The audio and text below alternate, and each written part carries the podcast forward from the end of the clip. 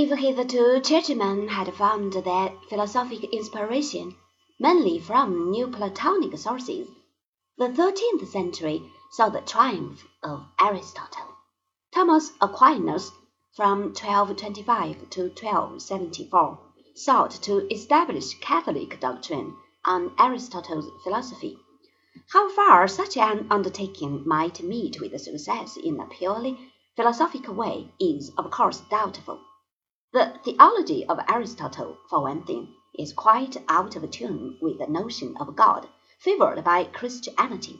But there can be no doubt that, as a philosophic influence within the Church, the Aristotelianism of Aquinas gained a hold that was complete and permanent.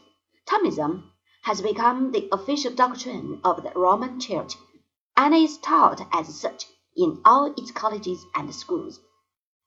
No other philosophy today enjoys so prominent a status and such powerful backing, except the dialectical materialism that is the official doctrine of communism.